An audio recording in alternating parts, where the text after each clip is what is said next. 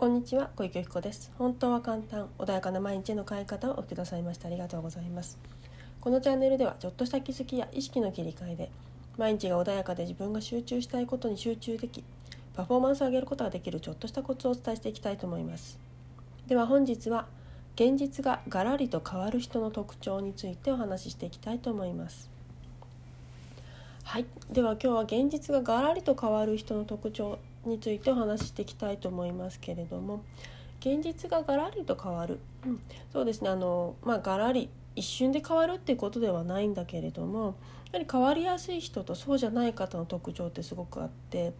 あの現実がねスッとねあの変わってしまう人っていうのは何か私がアドバイスをしたいとか話した時にその意見が仮に自分の中になかったとしてもあ小池さんはそういう立場でものを見るんですねとかあ小池さんの視点があるだとそういうふうに見えるんですね気づきませんでしたとか相手の立場に立つことができるんですね。で私はその視点気づきませんでした気づけませんでしたっていうふうにあのそっかそっか今自分の世界だけで物事を見ていたよねっていうことに気づけて気づくことができる人っていうのはあっという間に変わってきます。ところがなかなか変わらない方なかずっとね苦しいところに居続ける方っていうのはいやあなたは私の意見のとか私の心なんか分かんないんですっていうふうにあの自分何か言われた時にあなたには分かんないじゃ分かんないでしょって言って終わってしまう。自分のその世界のだけで住んでいると言えばいいんでしょうかね。あの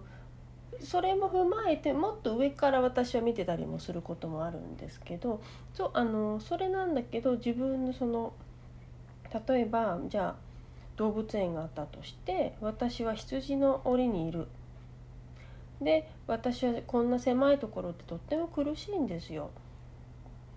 って言っているので私はちょっと上から見たらおあそこにあの檻あのなんだろう鍵がかかってないあの檻の扉がありますよ。とお伝えしてもあのなんていうのそこから出ることだってできるしもしくは実はあなたの檻って他のところよりも広いんですよ。って言った時にあなたは私の気持ちなんか分かんないんです。っていうふうに私は羊の檻でこのここに行って苦しいんですよ。って言われてしまうと、うん、逃げ道もあるし他よりもくるあの広いしそんなに他の人と比べても苦しくなさそうですよねっていうあくまでもねその客観的に意見を言ったとしてもそれに対してものすごく反発が来ちゃったりする。だけどあ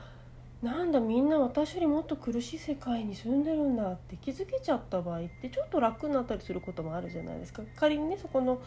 あの環境から出れなかったとしても周りよりもマシなんだと思えた瞬間に楽になることっていうのもあるわけです確かにそこが苦しいのかもしれないけど考え方一つでちょっとでも楽になれる方法っていっぱいあるんだけどいやいやいやあなたには分からないんですよって言われてしまうとうんそうかもしれませんねってなってもそれ以上ちょっと言えなくなってしまう方もねいらっしゃったりもするんですね。そうするとすごくもったいない苦しいから何か違う意見を求めてきてるにもかかわらずあのあなたには分かんないんですじゃあどうしたいんですかねって自分の意見が全部正しいんだとしたら今が一番正しいんじゃないですかってなってしまうのでやっぱり相手の立場とか他の人の意見を取り入れた時に私がいる枠って本当に真実なんだろうかっていうふうにあの気づける方はやっぱり変わるんですよね。だけどそこで気づけないといつまでもずっとそこに居続けてしまう。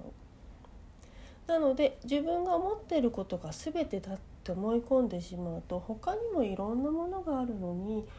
あの良いことも、まあ、もちろん悪いこともあるかもしれないけれどもそこに気づくだけで全然自分の視野が狭かったんだっていうことに気づけた瞬間全然違う世界がやってくるわけですよね。なんだけどそこにいつまでも私はこうなんだ私は私私私ってなっているとあの誰も助けられないんですよね。まあ、助ける助けないという問題ではないかもしれないけどでもヘルプって言って来てるにもかかわらず相手が「じゃあこれどうぞじゃあ私この手貸しますよ」って言ってるのに「いらないそんなの」ってやったらねその結局自分助けてって言ったからこう出してみたのにいらないって言われたらじゃあどうしたらいいですか？ってなってしまうこともあるのでやっぱり何かね素直にその他の人の意見もそういうこともあるのかな。どういう意図でこういうふうに言ったのかなとか相手を理解するっていうね気持ちをちょっと持ってみるとすごくね楽になったりするんですよね。変化が起こりやすくなってきます。とにかく何かがうまくいかない時っていうのは視野が狭くなっちゃってるんですよね。他に方法があるかもしれないのにその方法が全く見えなくなってしまってる四面楚歌じゃないけど私は全部にもう取り囲まれちゃってどうにも行き場所がなくなっちゃってるんですよっていう状態になっているからこそ何も動きができないんだとしたら他の人がこうしたらいいんじゃないのとかもしくは本当はこういう逃げ道があるよとか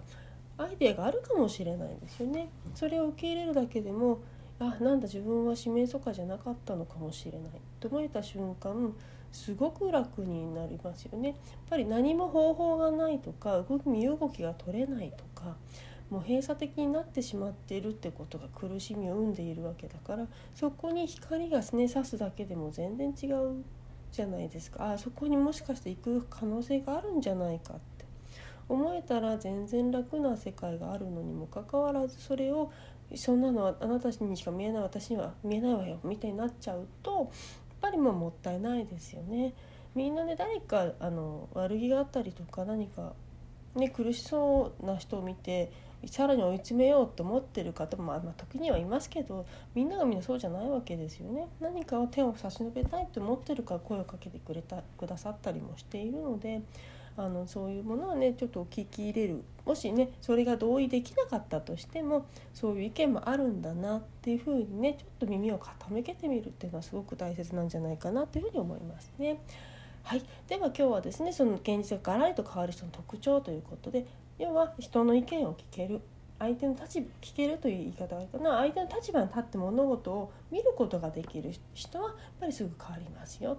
で自分だけの中にこもっている人はなかなか変わりにくいですよっていうねお話をさせていただきました。はいでは今日もねこれ今日はこれで終わりにいたします。何かねあの質問等あればいつでもご連絡ください。本日もありがとうございました。失礼いたします。